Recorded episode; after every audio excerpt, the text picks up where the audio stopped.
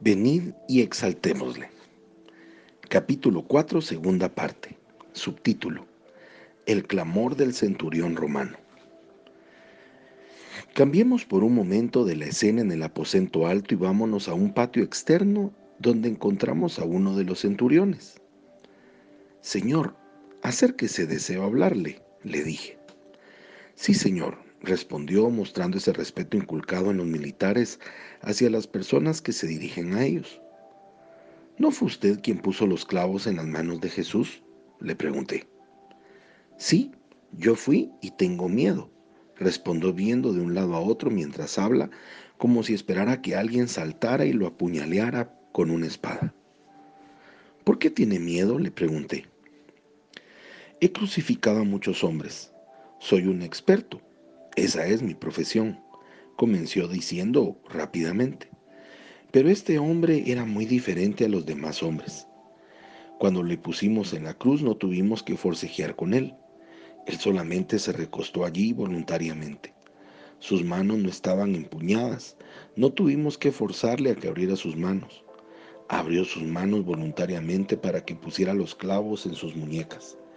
Era como si él quería morir como si quería dar su vida. El centurión romano hizo una pausa, vio alrededor buscando asesinos potenciales y nuevamente continuó. Sé cómo hacerle sentir dolor al hombre. Ese es mi trabajo, lastimarle, lastimarle mucho. Sé que lo lastimé mucho porque su cuerpo se sacudió y estremeció. Pero ¿sabe algo? Él no dijo ni una sola palabra. Él no me maldijo ni me escupió en la cara como han hecho otros. Este hombre no hizo eso. Tengo miedo porque... Y en ese punto el soldado romano bajó el volumen de su voz, como queriendo que nadie más oyera las palabras que estaba por pronunciar que él haya dicho sobre ser hijo de Dios. Él dijo que lo mataríamos, pero que él se levantaría y saldría de su tumba. El hombre estaba notoriamente sudoroso de sus espesas cejas y sus manos temblaban como si estuviera bajo una carga eléctrica penetrando desde sus dedos.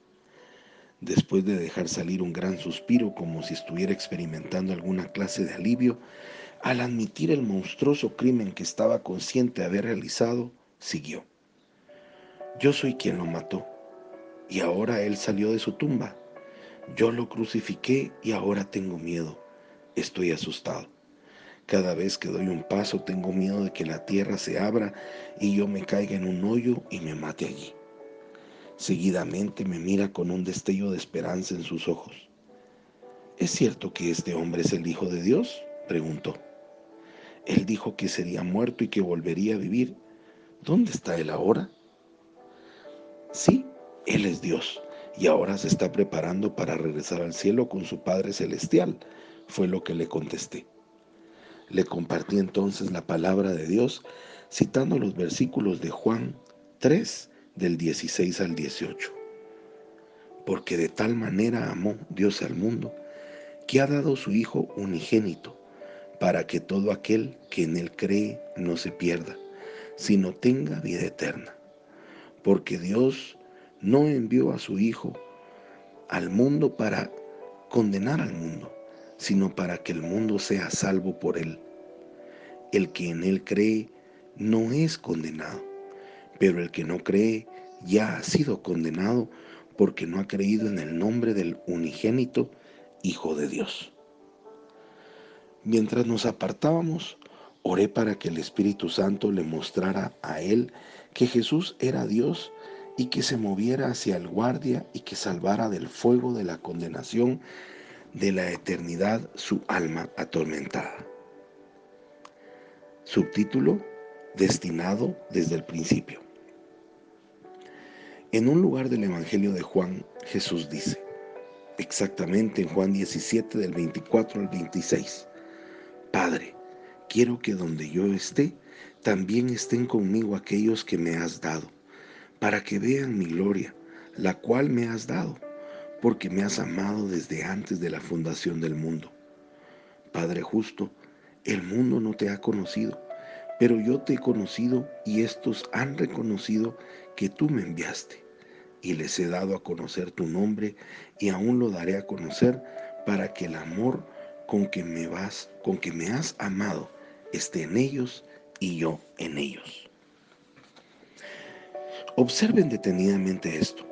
Jesús glorificó al Padre para que entonces nosotros fuéramos glorificados a través de su Espíritu Santo. ¿Qué es el Espíritu Santo? Es la gloria de Dios viniendo a nosotros. Es el poder de Dios en nuestras vidas. ¿Y con qué propósito somos consumidos por el Espíritu Santo? Para que podamos glorificar a Dios, para que podamos glorificar al Hijo en el poder del Espíritu Santo.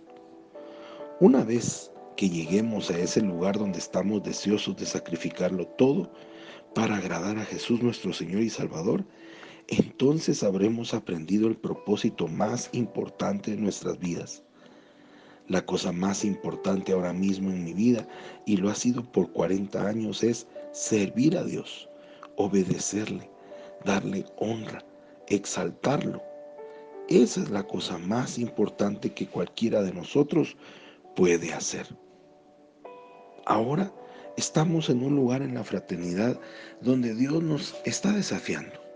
Dios desea hacer algo para nosotros, pero nosotros debemos hacer algo antes de que Él actúe.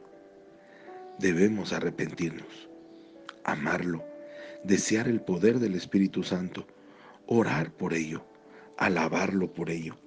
Debemos desear darle honra y exaltarlo con cada fibra de nuestros débiles seres. Entonces Él nos dará un diluvio de su Espíritu Puedo ver a cientos de miles de nosotros parados juntos, exaltando al Señor, magnificando al Señor. Entonces Él derramará más aceite en el fuego. Lo veo venir. Un tiempo de señales, maravillas y milagros. Un poderoso derramamiento de su Espíritu Santo como lo hubo en el principio de la iglesia. Ahora el Espíritu Santo ha confirmado esa verdad en mi corazón por medio de una reciente revelación que me ha dado. Hay algunas cosas que debemos hacer para llegar a estar en ese lugar de experimentar en esa forma especial el Espíritu Santo. Tenemos un buen inicio. Hemos estado trabajando durante 40 años, así que tenemos una base sólida.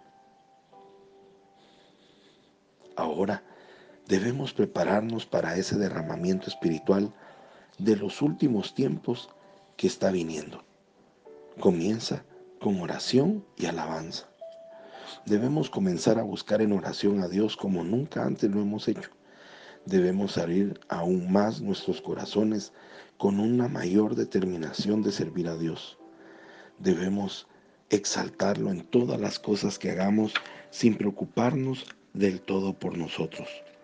Entonces, debemos ver y buscar que el poder del Espíritu Santo y las bendiciones de Dios inunden la fraternidad. Debido a la riqueza de los Estados Unidos, es muy fácil ir detrás de las cosas materiales de la vida. Carro nuevo, empresa grande, yate más rápido, el carro más lujoso. Pero estas cosas son temporales. El espíritu del cual yo hablo es eterno. Las cosas de este mundo significan tan poco y cuando mueras, nada de esto podrás llevar al cielo.